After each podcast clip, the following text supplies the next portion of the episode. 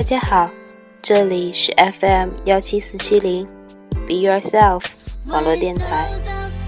打开心底隐藏的私密角落，寻找内心真正的呐喊。我是 NJ Lily。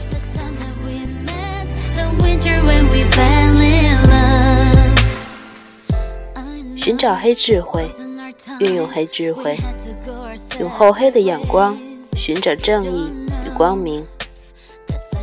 在很多人的眼中，所谓的厚黑智慧，是一门专门损人利己的邪恶智慧，就是让人没有廉耻、没有温情的使用各种手段来达到生存的目的。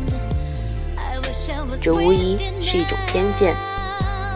实际上，我们无法简单的判定一种智慧究竟是正面的还是负面，是值得提倡的还是应该加以消灭的。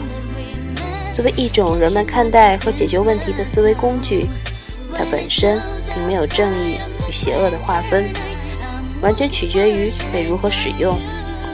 就像一把尖利的刀刃，用来诛杀盗贼就是善，用来屠杀良民就是恶。善和恶与刀刃本身当然没有绝对的关系。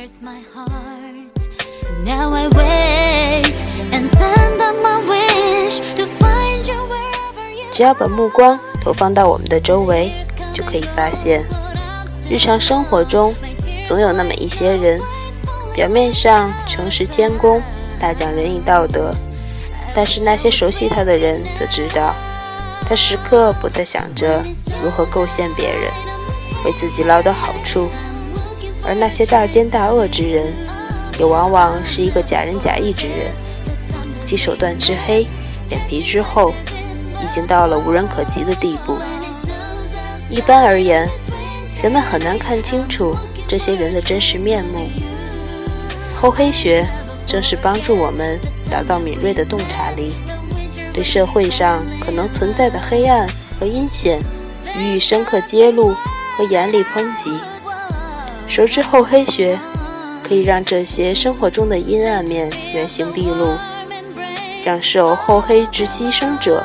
尽可能的减少，让那些面善心恶之人没有便宜可占，大诈大奸之徒也没有办法施展其伎俩。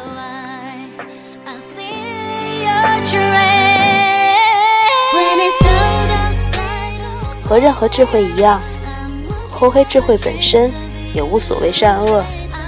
使用厚黑学的人可能是坏人，也可能是好人。好坏的权衡，全在运用的目的和方法如何。厚黑学本身是一门精巧大智慧，在处处充满危险和邪恶的世界上，它告诉我们的是生存斗争中必不可少的智慧和谋略。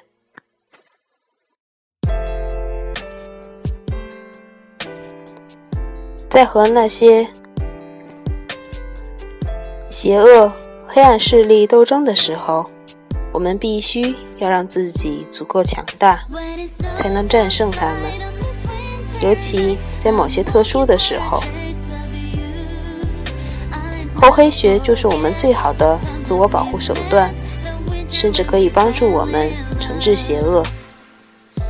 厚黑学教主李宗吾自己在创造厚黑学的时候也说：“我们在人世上。”如果能找到规律，则世界说可以归于一致，人世的纠纷可以免除，而文明必然会取得大的进步。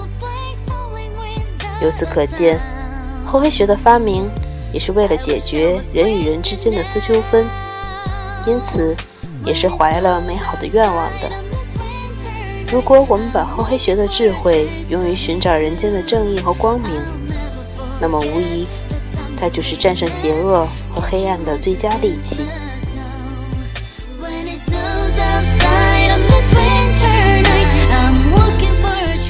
实际上，历史上有很多代表正义和光明的人就是这么做的。西门豹是战国时期著名的政治家，魏文侯时曾任叶县县令。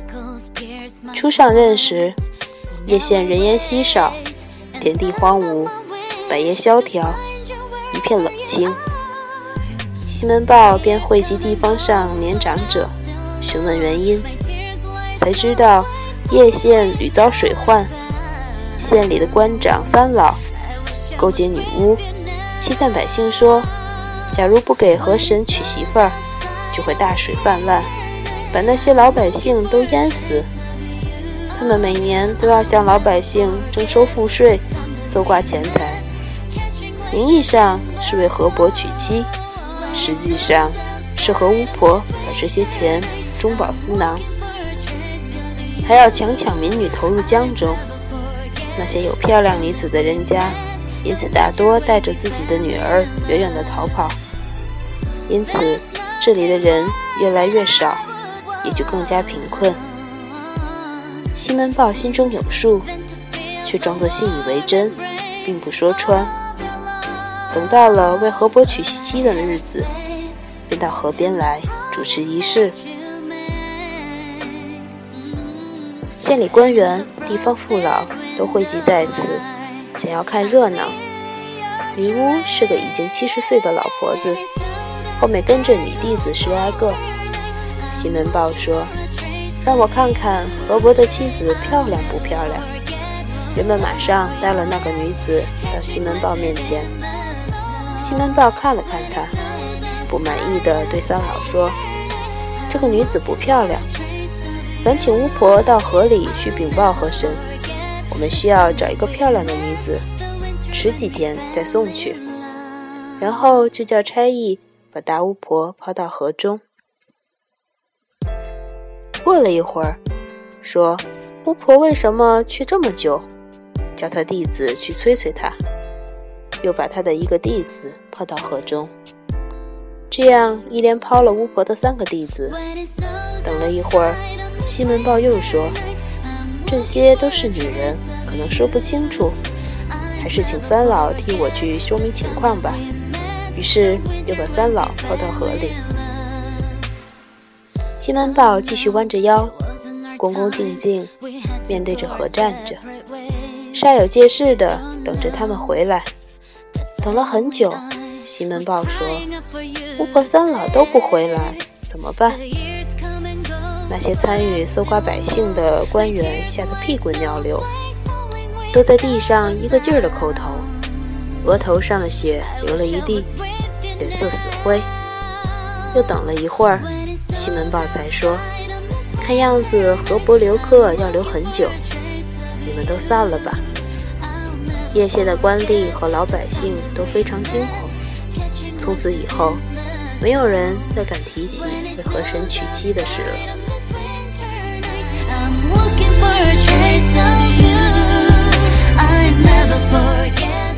西门豹之夜，实际上已经是人们耳熟能详的历史故事。作为一县的长官，他的职责就是维持本县的公平和正义，惩恶扬善。但很明显，这种工作实行起来是有困难的。县里的官长、巫婆装神弄鬼，互相勾结，并且作恶多端。很明显，对这种恶人来说，如果对他们晓之以理、动之以情，或是和他们争辩和神是否存在，自然不会有什么很好的效果。最好的办法就是严厉惩罚，以暴制暴。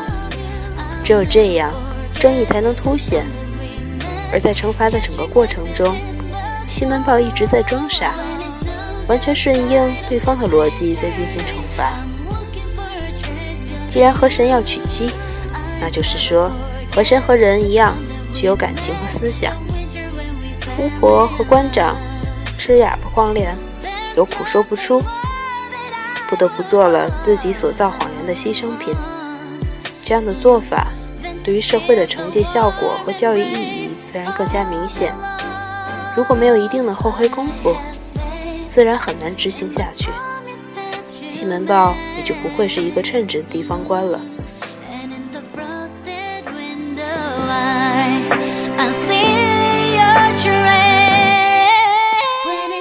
当然，不止在治理国家的时候可以运用后黑学，在其他任何地方也可以用到它。光明和正义与后悔学本身是并不相互冲突的。只要我们能够用厚黑的眼光来寻找光明和正义，那么我们的目标就不会太遥远。